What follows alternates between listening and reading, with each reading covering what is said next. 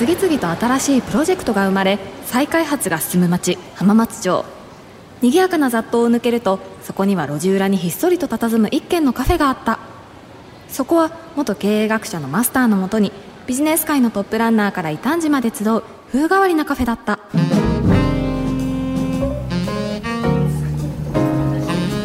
マスター今夜もディップ総合研究所所長でアイレジリエンスエヴァンジェリストの宮内俊樹さんと東京ガスネットワーク株式会社で防災供給部長の米村康さんをお迎えして進化する災害対策をテーマにお話しされるんですよね。うん。そろそろお見えになると思うよ。あれそういえばマスターが先週修理していた例の壊れたレトロなラジオどこ行ったんですか？あああれね。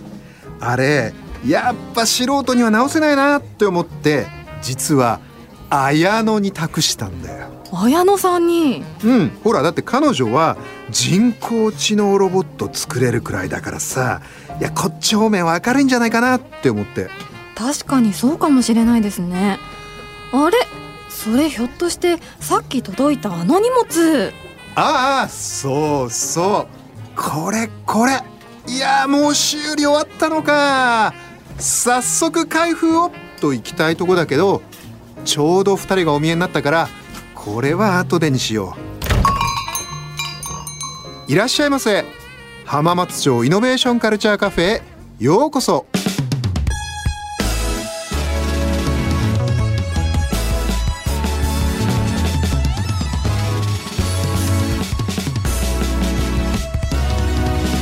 浜松町イノベーションカルチャーカフェ。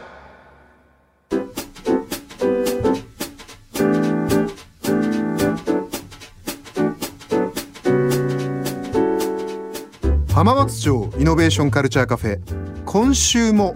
常連さんにディップ総合研究所所長アイレジリエンスエヴァンジェリストの宮内俊樹さん。そしてお客様に東京ガスネットワーク株式会社防災供給部長の米村康さんをお迎えしました。宮内さん米村さんよろしくお願いします。よろしくお願いします。宮内さんのプロフィールです宮内さんは大学卒業後雑誌編集者を経て2006年ヤフー株式会社に入社。社会貢献サービスに加え天気路線防災のサービスを統括しヤフー天気アプリを2年で7倍のユーザー数に成長させました。その後オリジナルメディアフューチャークエストンズの編集長のほか防災行政社会貢献等のプロジェクトに携わる一方2020年ディップ株式会社にジョイン。執行役員ディップ総合研究所所長を歴任され副業としてフィラメント CCO Chief Culture Officer アイレジリエンスのエヴァンジェリスト音楽ライターなどマルチに活躍されています。はいというわけで宮内さん今週もよろしくお願いします。お願いします。はいというわけでねもう宮内さんはもう浜カフェの常連でいらっしゃってもともとはヤフーでずっとメディア関係とか防災のことをやられていてそしてえ2020年からまあディップという会社に入られてえこちらのディップ総合研究所の所長をされていると、はいこちらでは改めて、まあ、先週もちょっとお伺いしたんですけどどういうことをされてるんですか、はい。まあ、いわゆる有機雇用とか非正規って呼ばれる、まあ、領域の、まあ、そこのあの課題は何なのかっていうのをこう調査して、えーそれをこうレポートにしたり、まあ、あるいは今はあのうん。研究公募をですね、まあ、産学連携で募りまして、まあ、そこのあの実はあのアドバイザーにあの入山先生にも就任いただいてるんですけれども、そうやってあの研究者の力を使ってあの業界の課題市場の課題みたいなのをこう提言を作っていきたいなと思って今やねっておりこのます。働き方ねだ働き方改革の中で大事ですからねそうですね。ぜひいろんな、ねはいものが出てきたらいいなというふうに私もあのよろしくアドバイザーとして思っております。そしてもう一つ最近宮内さんが関わられるようになったのがアイレジリエンスというまあ組織の今度エヴァンジェリストになったということで、えっとどういう組織なんでしょうか？はい、あの国立研究開発法人の防災科学研究所というあの機関がございまして防災科学研究所。はいあの災害についてのまあ研究をずっとやられてきた研究所なんですけれども、まあ、そことあの民間の企業があの合弁で作った、まあ、ジョイントベンチャーでございます、あの去年立ち上がったんですけれども。であの会社としてはまあそういう防災のビジネスを新しく作っていくと、まあ、あるいはあの防災科学研究所がこれまでやっていたような、まあ、いわゆる民間組織とのこう連携をより強くしていくような、まあ、そういうあのコンソーシアムを作ったりとか。なるほど、はい。ちなみに今後、まあ、差し支えない範囲でこういうことやっていきたいなみたいなアイレジリエンスとしてですけど、それって何かあるんですかもう？一応あの DX と教育と、まあ、ライフっていう3つのカテゴリーで今活動をし始めてまして、まあ、DX は当然デジタル化をよはい。り進めるということですけれども、あの僕はやっぱりあの教育すごい大事だなと防災教育。防災教育。でやっぱりあの子供があのお母さん地震が危ないらしいよって言うと親変わりますよね。なるほど。そうそういう発想で実は教育のビジネスっていうのをやろうとしてます。そのそこに例えばデジタルをうまく使って、はいね、今の子供たちはデジタル使いこなすしあ学校でタブレットもあるから。教えてあげれるじゃないですか。そうすると促進していく部分があるなと面白いですね、はい。というわけでじゃあ今週もどうぞよろしくお願いします,、はいお願いします。続いて米村さんのプロフィールです。大学卒業後東京ガス株式会社に入社。その後東京ガスパイプライン株式会社技術部長になられました。2012年には東京ガス株式会社防災供給部供給指令室の供給指令センター所長に就任しその後も東京ガス株式会社の緊急保安部防災供給部などに配属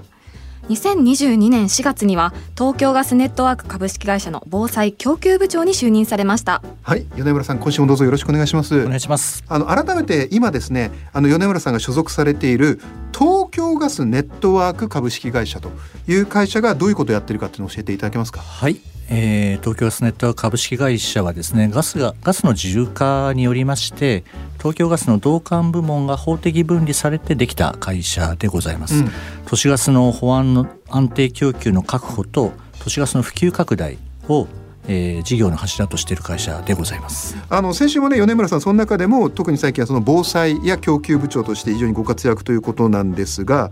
加えて先週もね出てきた高圧ガスパイプラインはというね、つまりガスを運ぶパイプラインがあるわけですけど特に高圧の部分そこの中を走行して検査するロボットを開発したことがあるということなんですが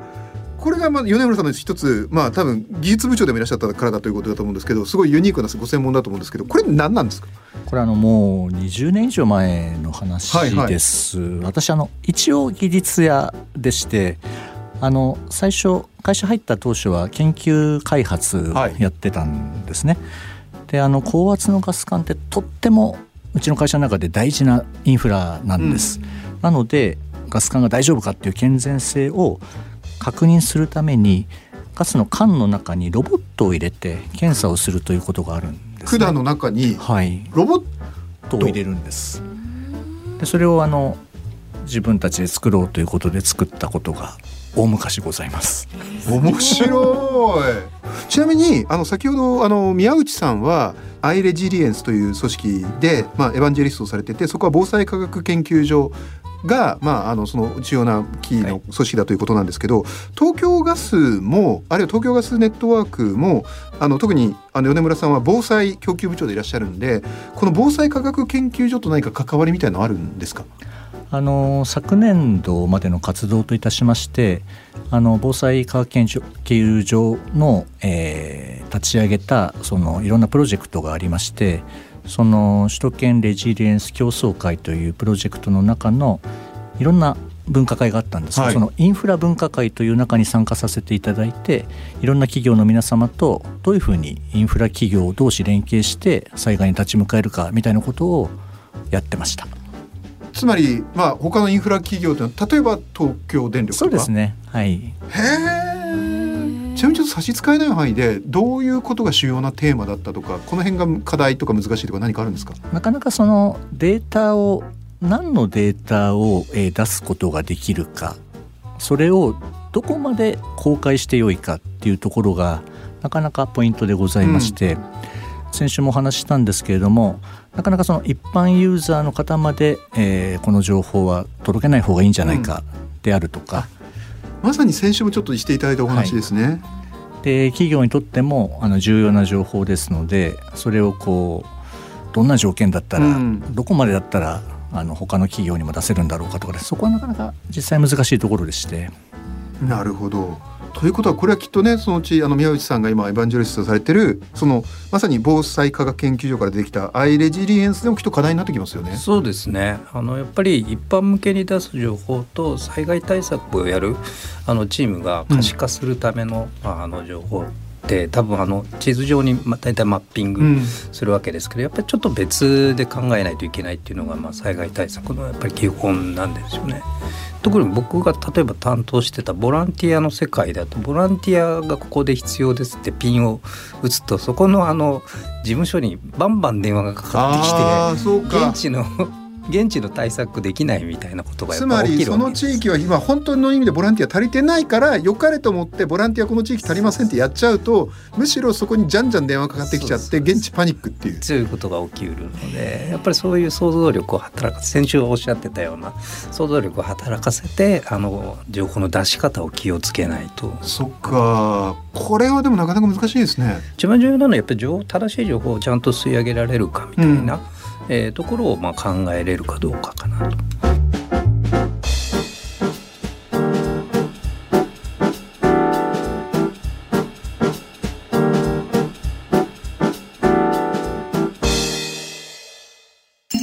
浜松町イノベーションカルチャーカフェ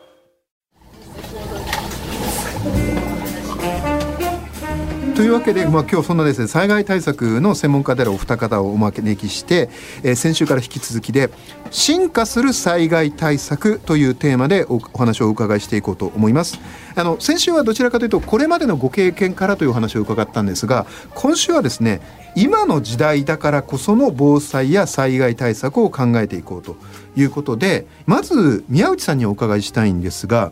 今の時代だからこその防災や災害対策と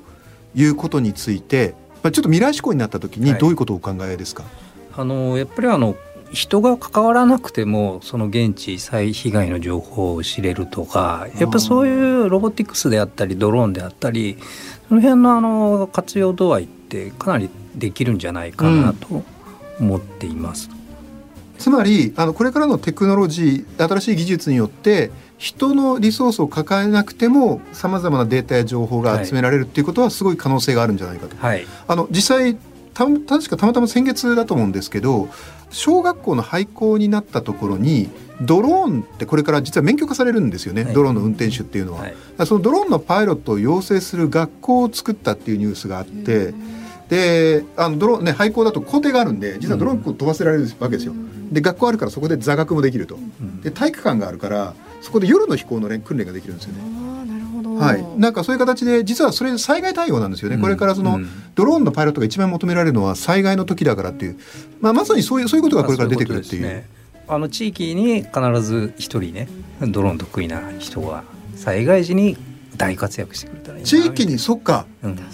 地域に一人ドローンが得意な人がいれば。でしかも見える化してたりするとすごく役に立つそうかだから今も例えば今何かあった時我々すでにスマホでいろんなこと撮れるようになってるけど、はいはい、上空からの絵はねそうですそうです。そのドローンやってる人がいれば見れるようになるそうですね。あ面白いな。米村さんはいかがですか？やはりあの IT のツールをいかに使いこなすか、うん、使い倒すかっていうのがこれから勝負かなと思っておりまして、まあ、情報を集める予測するっていうことをどんどんどんどん進化させていかなきゃいけないなって思っております。またあの、まあ、コロナもありましてあの弊社でもだいぶリモートワークができるような環境が整ったのですけども、はい、災害も一つこれからはリモートでできる災害もあるのかなというふうにも思っておりまして、うん、今までは何か起きたらみんな集まれっていうのが災害対応の始まりだったんですね、まあ、まずは集まってみたいなことですよね、はい、そうではなくてあの通信さえ生きていれば自宅でできる災害対応もあるし。そうか、はい、そういったところも一つ一つその役割を見て、えー、これだったらリモートでできる。これはまた別の方法でとかいろんなあのー、なるほど。方式があるのかなというふうには思ってます。例えばあのまだこれからのことだと思うんで想像の範囲でも構わないんですけど、はい、米村さんの中でこういうことができるんじゃないかという何かありますか？そうあ今でももうやっているのですけれどもあの少なくともその時点時点で重要なことを決定しなければいけないようなそういう会議みたいなやつはもう会議ツールというのは世の中一般的にありますので、うん、何も集まらなくてもできるということで始めておりますし東京ガスもその東京だけではなくてあのかなりいろいろ散らばっておりますので、はい、普段から。そういった人たちがあのいろいろ画像とか絵とかを使いながらリアルな情報をお互いにこう共有しながら災害対応するというのはこれからもっともっと進めていければいいなと思ってます。そうですよね。その緊急時に逆にいろんな拠点に人がいればまさにその現地の情報が画像とかも含めて手に入って、はい、そこをその緊急時にうまくシェアできるようにしておけば圧倒的に今までよりも対応ができると。そうですね。今はあのそれを SNS でいろんな方が投稿してそれをこう集めるようなそういったシステムもございますので、はい、そういうのも使いながら対応していくってことですか、ね、あれですか？SNS で皆さん例えばねいろんな地域の方が投稿するじゃないですか被害状況とか、はい。はい、それを集める仕組みがある。そうですね。そういったあの民間サービスもありまして、うん、我々もそれを利用させていただいてるんですけどもそういうのを使いながら世の中の情報を広く集めながら対応していくっていうのがこれからの時代の災害対応かなって思ってます。宮内さんどうですか今の話は？いやなんかどんどん進化してるなっていうのはすごい感じて、うん、やっぱりこう使えるテクノロジーが増えてってたりデータはたくさんあるんですけど案外それの活用を自社内だけでやるよりもいろんな方とこう連携したりしてそれでこう発想できることとか全然あるんだなというふうに感じましたし、まあ、それをすごい進めていくべきですよね。まさにまあオープンイノベーションですよね。そうですね米村さん他にどうですか？もう少しこれからの未来を考えた時にこういった災害対策みたいなものがあるといいんじゃないかとかこういうことをあの東京ガスネットワークとしては考えているとか何かありますか？今年4月に新しい東京ガスグループの経営理念っていうのができました、はい、あの存在意義パーパスができたんですけどそれがあの人に寄り添い社会を支え未来を紡ぐエネルギーになるというそういうものなんですね。でそれはあの防災についてもこの理念に沿うような形でやっぱり新しい時代の防災の在り方っていうのを考え直そうかなっていうふうに思っております。あの先週もお話ししたんですけれどもその地域の皆様を中心に考えた場合にあの災害が発生した場合は別にあのガスだけじゃなくてあらゆるインフラが復活してほしいはずなんですよね。それはあの電気であり上下水道であり通信であり道路でありっていうものが、うん、えー、それが早く元の状態に戻るっていうことが望ましい状態でそのためにはこの東キャスネットワークというのができることはないかっていうのが多分命題かと思ってるんです。でそういった場合にあの我々のアセットから得られる情報を広く公開することによって電気が早く復旧するとか例えば先週申し上げた4,000機の地震データ情報をそれが今まではガスガスの設備の復旧に使っていたのですけれどもその地域レジリエンスっていうことを考えるともっと広く使っていただくことが世の中のためになる社会貢献になるのかなというふうに思っておりまして、うん、そういうことをすることによって東京ガスネットワークという会社が首都圏のインフラを支えるために必要不可欠な存在にするなるっていうのが多分東京ガスグループの経営理念に照らした場合の目指す方向かなと今思っておりまして、うんそれを実現したいなと今考え始めているところです。なるほど宮内さんどうですか今の？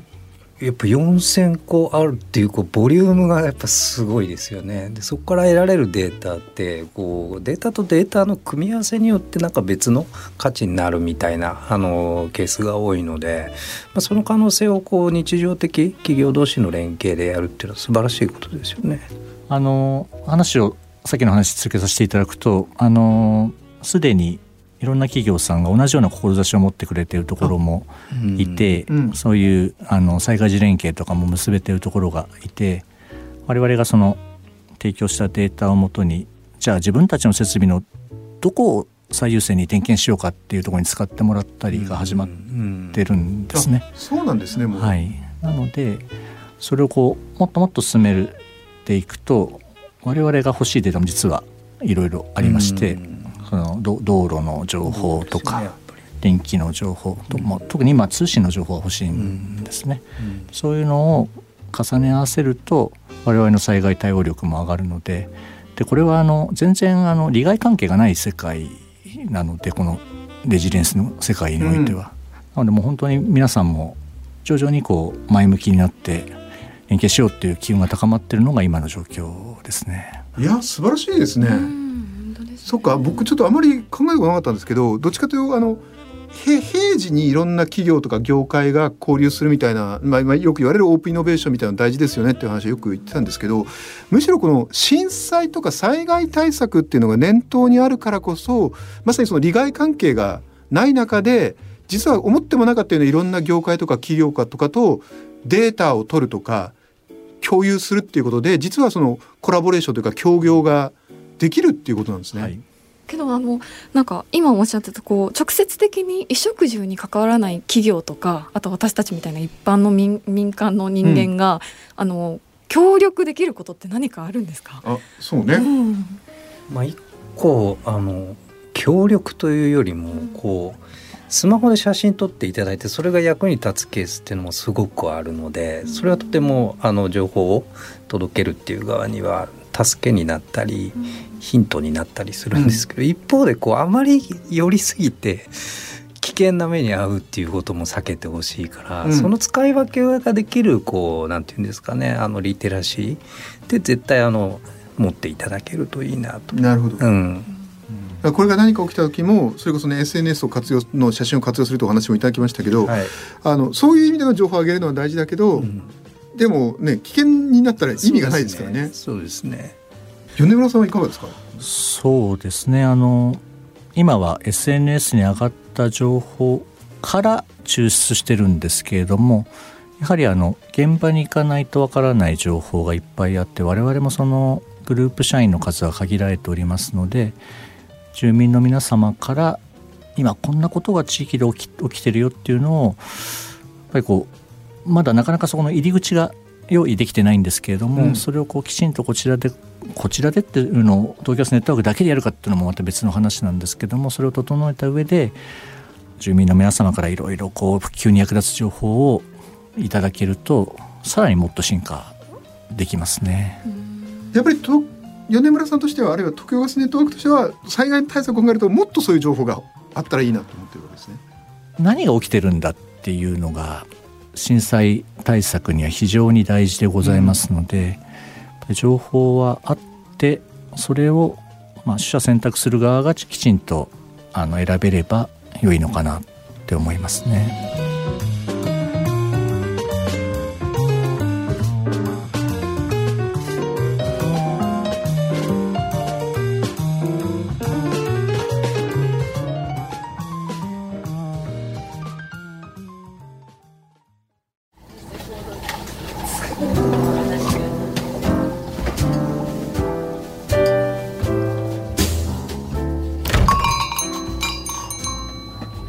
宮内さん米村さんありがとうございました。いやー高江ちゃんお二方の話今週も知らないことばかりで本当興味深かったよね、はい、しかも災害対策を通じてオープンイノベーションが生まれてるんだっていうことを初めて知りました。いやねオープンイノベーションっていうと当然平時のことを考えがちなんだけどもちろん災害は起きてほしくはないけどでもそこに想像力を働かせることで今までありえないようなパートナーと利害関係を超えた何か協業コラボレーションができるかもしれない。そういう意味では、まあ、災害対策を考えるっていうのはイノベーションのきっかけになるかもしれないっていうことだよね。さて綾野から届いた荷物をいよいよ開封しようか。ん？妙に軽いな。あれれ？中に綾野からの手紙だ。お読んでみましょうか。何何？マスターラジオの修理の件ですが世界的な半導体不足ゆえこの私でもどうすることもできませんでした。お力になれずごめんなさい。あーやっぱダメか。余談ですが私は今新しいロボットを開発中です。しかし同じく世界的な半導体不足で苦戦しています。うんうん。そんな折に送られてきた壊れたラジオの中に必要な半導体が一式入っていたのでお借りしますね。ラジオの外側箱はお返しします。ん？いやなんか妙に軽いと思ったんだけどもしかしてこれ修理を頼んだラジオの中身だけ抜かれて空っこれもうラジオじゃなくてただの箱じゃない？でも心配ご無用。スマホでラジコを起動させてこの箱の中に入れると見た目はレトロそれでいてクリアな音質。名付けてハイブリッドラジオの出来上がり。それでは素敵なラジオライフをですって。なんてことを。じゃあラジオが聞けないからスマホから流すラジオの音でごまかせ。もうそういうことじゃないでしょう。そうですよね。スマホから流すならやっぱ古典ラジオですよね。いやそこも違うっつうの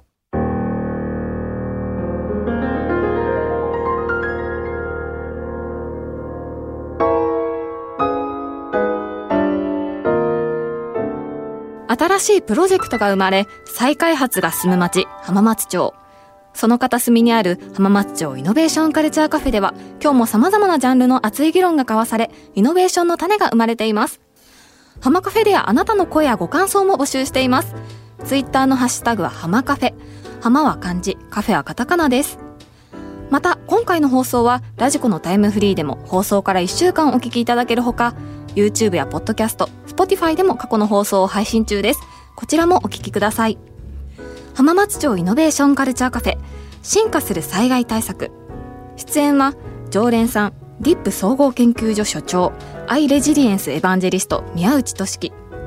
お客様東京ガスネットワーク株式会社防災供給部長米村康見習い店員高原恵美。そしてマスターは早稲田大学ビジネススクール教授。入山昭恵でした。